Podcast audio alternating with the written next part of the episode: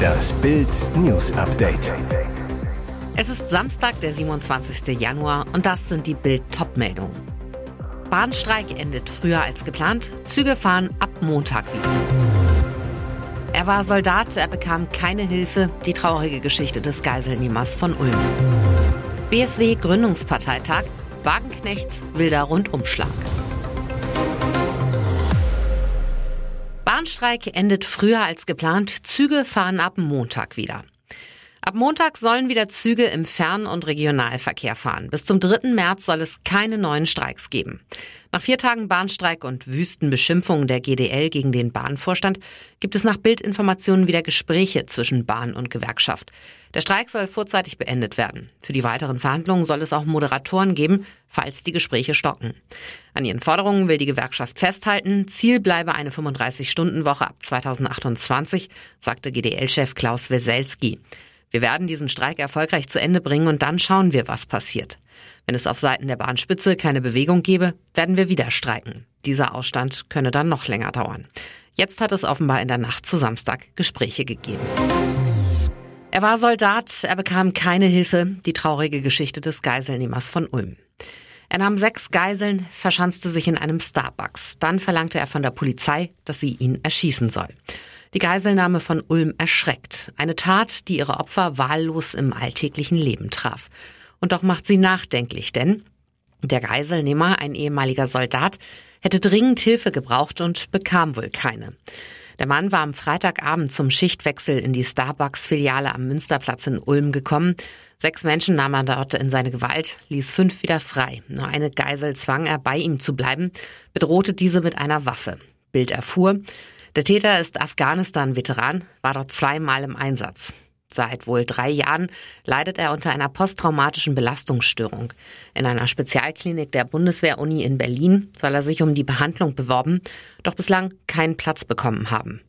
Erst vor einer Woche soll er Verwandten gesagt haben, er wolle sich von Polizisten erschießen lassen. Seit ein paar Tagen war der Iserlohner in NRW als vermisst gemeldet. Die Hilflosigkeit endete womöglich in der Geiselnahme.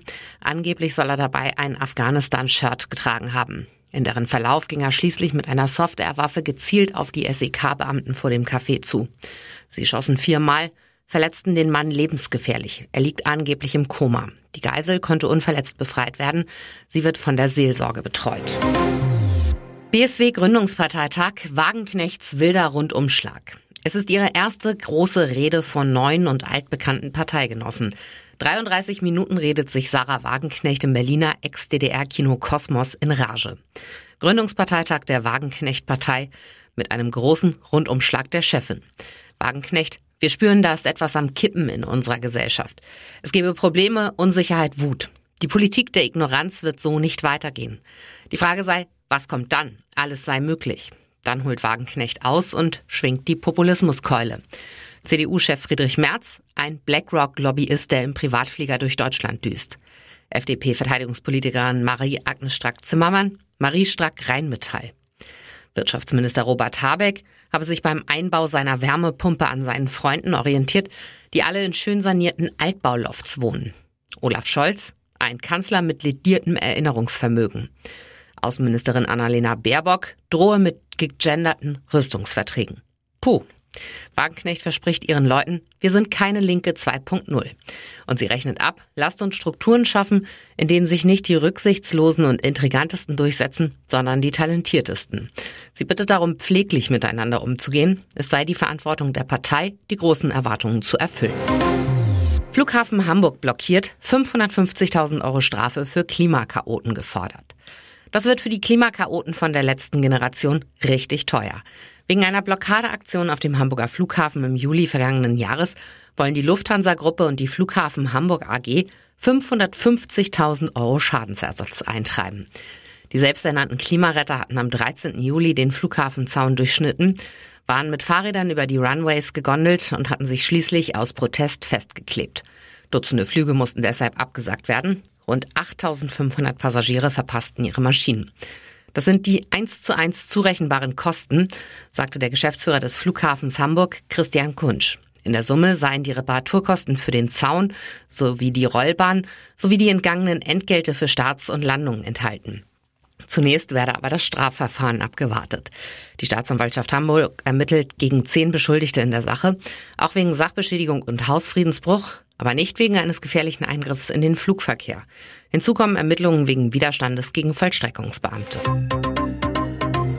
Und jetzt weitere wichtige Meldungen des Tages vom Bild Newsdesk. Deutschland soll sich in den nächsten Jahren auf den Ernstfall vorbereiten, einen Angriff Wladimir Putins auf den Westen. Die Bundeswehr erarbeitet bis zum 31. März einen Krisenplan, den Operationsplan Deutschland, O-Plan. Das mehrere hundert Seiten dicke Strategiepapier ist streng geheim. Bild erfuhr erste Details. Die Experten gehen nicht davon aus, dass Deutschland direkt an eine Kriegsfront grenzt. Stattdessen wird es Transitland. Unter anderem müssen Panzer, Raketen etc. durch Deutschland Richtung Front transportiert werden. Größte Bedrohung zunächst Cyberangriffe, zum Beispiel auf Kraftwerke und das Handynetz, Sabotagen, zum Beispiel am Schienennetz und Desinformationskampagnen. Der O-Plan will sicherstellen, dass im Ernstfall Soldaten, Panzer etc. schnell an die Front kommen. Bedeutet, es wird Transportachsen, zum Beispiel bestimmte Autobahnen oder Zugstrecken geben, die dann für den Zivilverkehr gesperrt werden. Unternehmen sollen die Bundeswehr unterstützen, unter anderem die Versorgung von Panzern und anderen Militärfahrzeugen mit Benzin sicherstellen. Und die Bürger sollen Freiwilligendienst leisten. Da viele Soldaten an der Ostflanke gebraucht werden, fehlen sie im Land, zum Beispiel zum Schutz von Kraftwerken. Hier sollen die Freiwilligen aushelfen. Bis zu sechs Regimenter werden gegründet. Jeder kennt es, wir sind hundemüde, können uns kaum auf den Beinen halten, aber irgendetwas in uns wehrt sich mit Händen und Füßen dagegen zu schlafen. Laut Psychotherapeutin Birgit Böttcher gibt es mindestens zwei Gründe, die Nacht zum Tag machen zu wollen. Manche Menschen möchten aus Trotz nicht schlafen, weil sie das Bedürfnis haben, Freizeit nachholen zu müssen. Vielleicht, weil sie zu lange gearbeitet haben oder als junge Eltern keine Zeit mehr für sich selbst finden.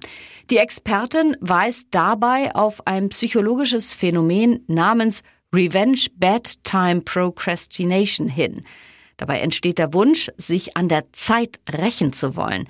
Die Müdigkeit wird nicht zugelassen, man möchte sich etwas zurückholen. Der Betroffene sollte sich aber überlegen, ob er sich mit diesem Verhalten nicht eher an sich selbst rächt, sich also schadet. Viele würden mit dem Nichtschlafen eine Flucht aus dem Alltag erzielen wollen. Durch das Vermeiden von Schlaf geraten die Betroffenen tagsüber in einen anderen körperlich-mentalen Zustand. Das hat zur Folge, dass sie dünnhäutiger und durchlässiger werden. Dinge werden intensiver erlebt, was schon fast einem Rausch nahe kommen kann. Die bewusste Entscheidung, ein natürliches Schlafbedürfnis zu ignorieren, sollte laut Böttcher aber gut durchdacht sein und lieber für Ausnahmesituationen aufgehoben werden. Hier ist das Bild News Update. Und das ist heute auch noch hörenswert.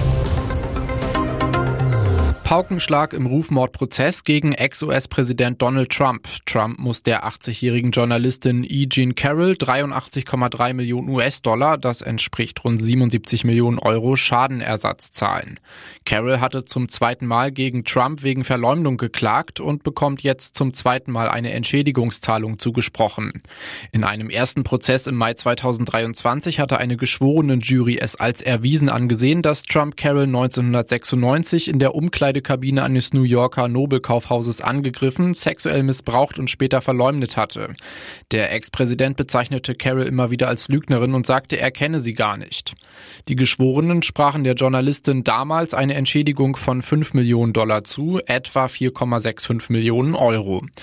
In ihrem zweiten Zivilprozess gegen Trump verlangte Carroll jetzt mehr als 10 Millionen US-Dollar wegen Verleumdung und die Entschädigung fiel sogar wesentlich höher zu ihren Gunsten aus. Bereits vor Beginn des zweiten Prozesses hatte Richter Louis Kaplan entschieden, dass spätere Kommentare Trumps verleumderisch gewesen seien. Damit musste die Jury nun lediglich noch über die Höhe der Entschädigung entscheiden, die Trump bezahlen muss. Die Jury in dem Zivilprozess kam am Freitag nach etwa dreistündigen Beratungen zu ihrer Entscheidung, wie US-Medien übereinstimmend berichteten. Minuten.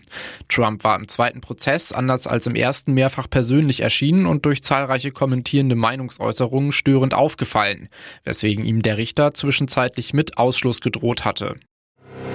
Nicht nur viele Royal-Fans sorgen sich gerade um Prinzessin Kate. Doch je weniger der Palast über ihren Gesundheitszustand veröffentlicht, desto mehr Spekulationen gibt es. Am 17. Januar kam die britische Prinzessin ins Krankenhaus London Clinic. Anschließend veröffentlichte der Kensington Palace ein knappes Statement. Sie hätte sich einer geplanten aufwendigen Bauchoperation unterzogen. Seitdem Schweigen. Was bedeutet das? Ein Palastmitarbeiter am Freitag exklusiv zu Bild. Wir machen uns alle Sorgen um Kate. Dass man gar nichts hört, ist sehr ungewöhnlich. Mit jedem Tag, der vergeht, wächst die Sorge. Die drei wichtigsten Theorien zu Kates Gesundheitszustand. Erste Theorie, eine schlimme Diagnose. Auch wenn es bereits hieß, eine Krebserkrankung könne ausgeschlossen werden, machen sich inzwischen viele Royal-Beobachter Gedanken, was wirklich hinter Kates Eingriff stehen könnte. Für eine ernste Erkrankung spricht Kates angekündigte Verweildauer im Krankenhaus von rund 14 Tagen und eine Nachsorge bis Ostern. Zweite Theorie, ein unbedenklicher Routineeingriff. So möchte es der Palast derzeit kommuniziert wissen. König Charles III. kam am Freitagmorgen in der London Clinic an, um sich einer geplanten Prostata-Operation zu unterziehen. Es heißt, er habe Kate am Krankenbett besucht, bevor er sich selbst auf seinen Eingriff vorbereitete. Dritte Theorie, eine Schönheitsoperation. Für diese Theorie spricht Cales angekündigte Abstinenz von der Öffentlichkeit bis Ostern. Sollte die Prinzessin sich einem schönheitschirurgischen Eingriff unterziehen, würde die optische Heilung einige Wochen dauern.